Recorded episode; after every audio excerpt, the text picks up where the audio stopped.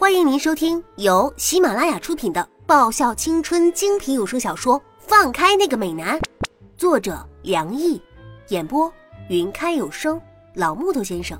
欢迎订阅第六十五集。就谢谢而已啊，真是没诚意。我撇了撇嘴，就那么一个谢谢，我可是一点兴趣都没有。我要的可是实质性的。那，那你想怎么样啊？李月语气颇为委屈。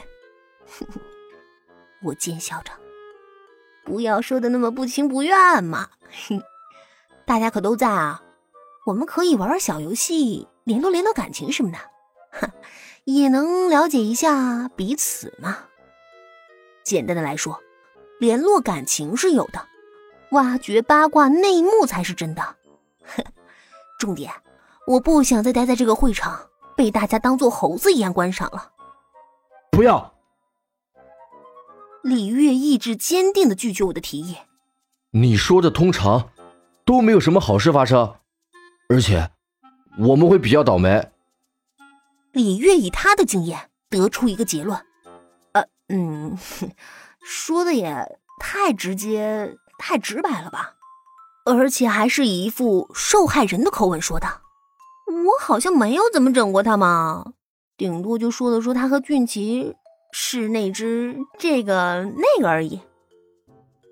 嗯，俊奇赞同的点下头，表示同意李月的观点。我，不是吧？我形象这么差？我瞪瞪眼睛，忍不住问道。四周突然陷入一片沉默，颇有无声胜有声的意味。嗯，算了，众人皆醉我独醒啊！我一挥手，豪迈的说：“哼，你们一个个的是都想欺负我？”我双手叉腰，又不爽的朝大家喊：“本小姐就是没气度、没胸襟，不跟他们一般见识，那是绝对不可能的。”具体是谁的提议来着？好像是俊奇那只大尾巴狼。大家发现对华硕的舞会没有什么兴趣之后，就都同意了俊奇的主意，都出了会场，来到草坪喝酒。唉，真是难得，俊奇那只色狼竟然会舍弃会场里那么多长腿美眉出来喝酒。哼，这家伙今天不知道抽什么风。只是让我有点郁闷的是，易灵这个家伙不知道从哪个旮旯冒出来，也参加我们这一行。我轻轻摇晃着手中的高脚杯里深红色的液体，和我背靠背坐在草坪上的寻抱着半人高的小熊睡得香甜。仔细听的话，还能听到小小的呼噜声。像寻、李月、尹勋、思明。还有我们部上的沈萌和小蚊子这种单纯的孩子，看着就不像是会喝酒的那一种人，他们只适合抱着软饮料喝，还是乖小孩。他们出来纯粹是陪伴和凑热闹的。至于部长和学长他们能不能喝，我是不知道。光宇的人喝不喝我不了解，不过看样子华硕那只狼和易灵那两个家伙肯定是比较能喝的，说不定。酒量比我还好。现在的场景就像是李白说的那样：“人生得意须尽欢，莫使金樽空对月。”好喝吗？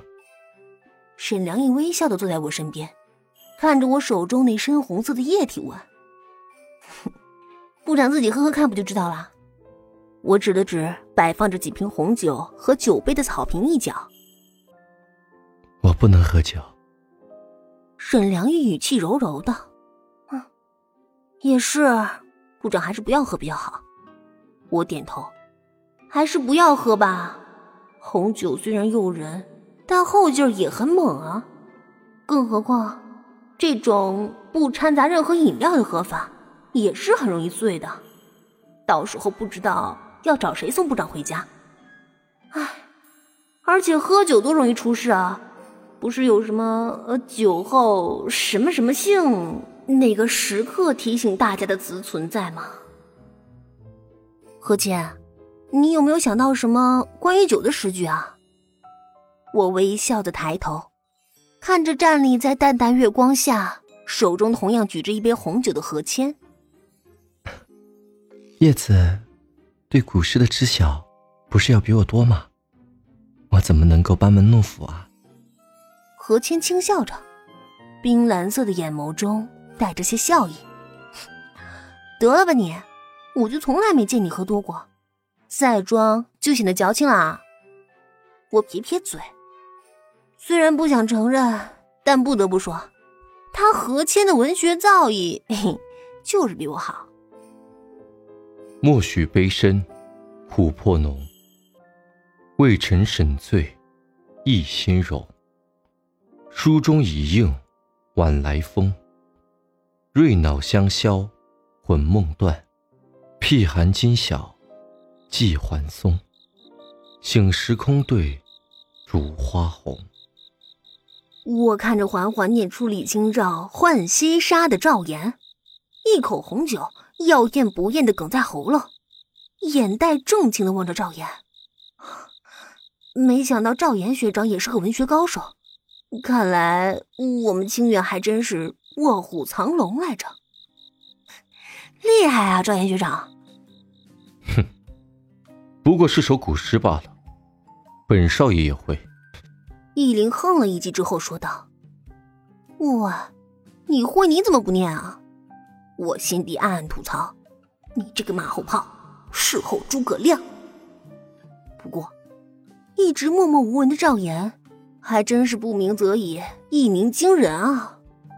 我想，说不定待会儿韩芷学长也是会出口成章，也说不定呢。哎，韩芷学长，你是不是也来两句啊？我下意识的问。我不会。韩芷绷着一张脸，愤愤说出三个字：“嗯，哼。”我扫扫脑袋。原来是我想太多，并不是每个人都会的。叶子，你刚刚不是想玩游戏吗？俊奇推推鼻梁上那圆边眼镜，镜片后的紫色眸子闪出一抹算计的金光。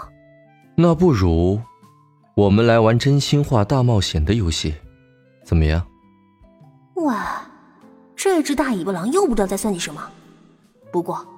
我肯定是他的头号目标，说来听听啊！我倒是想知道，被我整过无数回的俊杰，想怎么样扳回劣势呢？